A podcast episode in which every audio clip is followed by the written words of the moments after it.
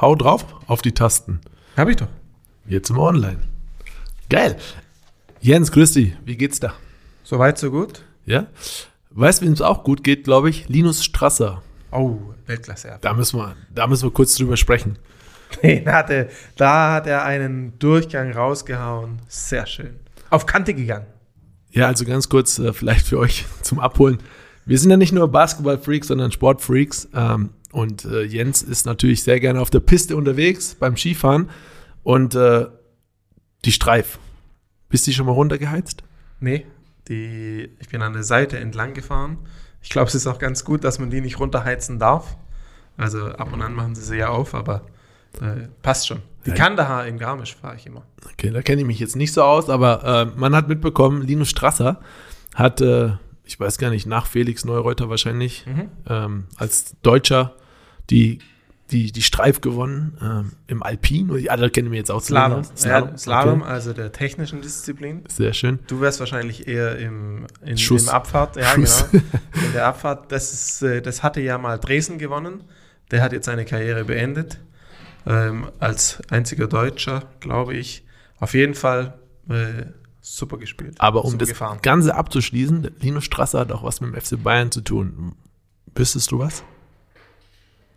Das ist ein 60er ist das. Nein, nein, nein. Seine Frau, Ja. die Maria, arbeitet bei uns. So. So, Also haben wir auch irgendwo den Slalom in Kitzbühel gewonnen.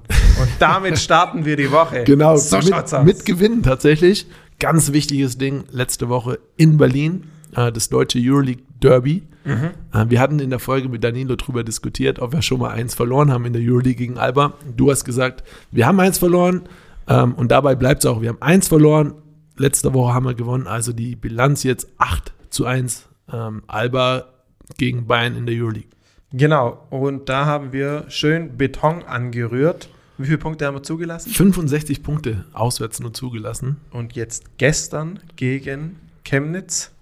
Wir strahlen ja Dienstag aus. Entschuldigung. Also am Sonntag gegen Chemnitz nur 29 Punkte zugelassen in der zweiten Hälfte. Und das war Schlüssel für den Sieg. in Chemnitz gewonnen am Sonntag. Spiel ähm, gegen den Tabellenersten ähm, war ein heißes Spiel. Also ähm, die Chemnitzer mit ihrer Art und Weise zu spielen, äh, sehr schnelles Spiel und in der Verteidigung schon sehr zur Sache gegangen. Äh, Booker zum Beispiel hat sich da ein bisschen beeinflussen lassen. Ja. Ähm, äh, war sehr physisches Spiel, musste das Spielfeld verlassen, aber ey, äh, es sind taffe Spiele, die musst du gewinnen am Ende. Wir haben in der zweiten Halbzeit vor allem sehr gut verteidigt und dann meine, meine Highlight-Szene, ähm, wo ähm, der Frenchie, der Francisco, einen Airball wirft, die ganze Halle Airball, Airball. Ein Angriff später schießt er das Ding aus neuneinhalb Meter Aus rein. dem Parkplatz. Vom Parkplatz. das fand ich schon cool. Ähm, aber ähm, Chemnitz, äh, erzähl mal ein bisschen, warum sind die so weit oben? Die haben historisch gute Defensivwerte. Also die switchen viel, die äh, verteidigen aggressiv, die erzwingen extrem viele Ballverluste. Wir haben äh, ein Spiel erlebt von unserer Mannschaft, was ein bisschen äh, untypisch, atypisch für unsere Mannschaft ist, weil wir relativ viele Ballverluste hatten und auch nicht so viele Offensivrebounds, sodass die Chemnitzer tatsächlich zehn Wurfgelegenheiten mehr hatten. Aber wir haben einfach aus der Distanz das Ding fliegen lassen und getroffen mit einer unglaublichen Sicherheit. Und dieses Spiel haben wir über unsere Wurfquoten gewonnen. Ich finde auch, dass wir, wir, wir nicht gut gereboundet haben. Ähm, oder wir drücken es anders aus, Chemnitz extrem gut im, im äh, offensiven Rebounding gewesen ist. Ja. Ähm, die Halle ist natürlich auch ein Faktor, glaube ich. Äh, die, die Zuschauer da, Die pushen. die pushen, äh, pushen das Team und äh, also muss schon, äh, muss schon sagen, die Chemnitzer haben mir gefallen ähm, mit ihrer Einstellung. Ich glaube, Coach macht da auch einen richtig, richtig guten Job. Ja. Ähm, aber umso wichtiger war der Sieg. Bevor wir da aber weitergehen, es heißt ja immer, okay, ähm, Offense wins Games, Defense wins Championship.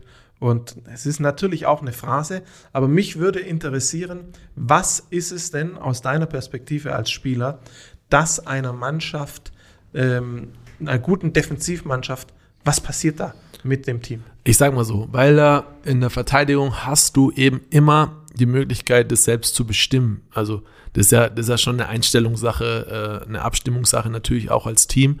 Ähm, in der Offense, wenn du den Wurf kannst du nicht garantieren, dass er reingeht. Klar, Mhm. du kannst hochprozentig werfen, aber in dem Spiel bist du dann abhängig von diesen Prozenten, die du, die du quasi ähm, ja nicht steuern kannst, aber in der Verteidigung, dein, dein Einsatz, dein Willen, den kannst du immer steuern. Und wenn du als Mannschaft stabil hinten stehst, ein gutes Konzept hast und den richtigen Willen hast, dann hast du es in der eigenen Hand. Klar, also ein Mike James zum Beispiel, den kannst du äh, 100% gut verteidigen und der schießt dir trotzdem das Ding äh, äh, an einem guten Tag äh, um die Ohren. Aber grundsätzlich äh, auf lange Sicht bist du schon, wenn du in einem guten Verteidigungsteam spielst und die richtige Einstellung mitbringst, äh, schwer zu schlagen. Würdest du dich als Defensivspieler bezeichnen, jetzt im Nachhinein? Ja klar. Defensivspezialist? Der Spezialist nicht, aber ich glaube schon, dass ich immer ähm, das Quäntchen mitgebracht habe, um auch die Mannschaft mitzuziehen. Also als Aufbauspieler natürlich, wenn du verteidigst und die vier äh, hinter dir quasi sehen, dass du dir den äh, aufreißt, dann, äh, dann machen die da automatisch mit und ich glaube, da habe ich schon immer äh, ein gutes Zeichen gesetzt in der Mannschaft. Ist ja aber auch ein Ticken in der Euroleague, wenn du die besten Kreativspieler dir anschaust, auch die Point Guards, das sind nicht die defensivstärksten Spieler, oder? Hat sich das geändert? Ja, mittlerweile glaube ich schon, dass du äh, früher, früher hast du mit einer Offense wahrscheinlich äh, einen Vertrag bekommen, aber mittlerweile musst du auch verteidigen können, um, um ja ganz oben mitzuspielen und, und vielleicht äh, das, den einen oder anderen Dollar mehr zu verdienen. Könntest du Mike James heutzutage noch verteidigen, also in deiner Topform? Ja, ich bin Competitor, klar kann ich das. Zack. aber lass uns bei den äh, Bayern bleiben. Jetzt haben wir viel, viel über äh, Defense gesprochen und äh, die beiden, die beiden Spiele waren sehr gut und sehr stabil in der Verteidigung. Also äh, in Berlin, wie gesagt, 65 Punkte zugelassen, in Chemnitz äh, 73. Jetzt haben wir fünf Heimspiele. Ähm, Yes. Wo wir, wo wir, äh, finde ich, schon in den letzten Wochen sehr überzeugend gespielt haben. Klar, Real Madrid war natürlich ein toffer Gegner. Äh, Mhm. die, haben uns, die haben uns da echt in jeder Phase äh, immer gezeigt, so, ey, heute nicht. Aber jetzt hast du fünf Heimspiele und ganz wichtiges am Donnerstag, 20.30 Uhr gegen Aswell.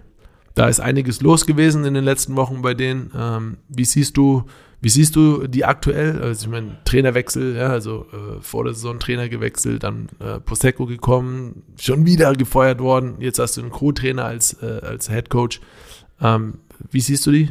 Ja, mit zwei Trainerwechseln ist immer extrem schwierig, eine Mannschaft zu beurteilen, weil sie ähm, ja auch unterschiedliche Spielweisen dann an den Tag legen. Normalerweise hast du ja nach so 22 Spielen, weißt du ganz genau, 22, 23, was erwartet dich.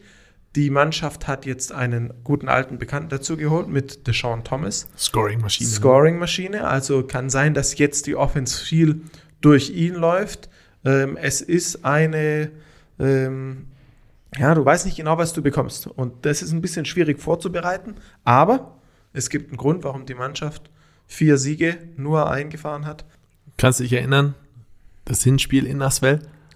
Das war legendär. Das war legendär. Eröffnung der neuen Arena und dann Sylvain Francisco dreht ein bisschen am Rad, wieder mit seinen Parkplatzdreiern, hat er uns im Spiel Nach gehalten. Zwei, zweifacher äh, Verlängerung das Ja. Spiel gewonnen. Ja. Ich weiß nicht, wie ich da vor dem Fernseher saß. Ey. Aber das war ein ganz wichtiger Sieg und ähm, jetzt wieder auch ein ganz wichtiges Spiel, wenn wir noch eine Chance haben wollen, äh, um äh, für die Playoffs, Play-ins in der Euroleague. Die Tabelle ist so, so eng bis zum 15. Platz oder fast schon der 16. Platz äh, mit, mit Kaunas äh, noch eine Chance auf Playoffs. Äh, also unfassbar, was, was da aktuell äh, ja, ja, für, für eine Enge herrscht. Ich denke, man braucht 17 Siege für einen Play-in-Spot.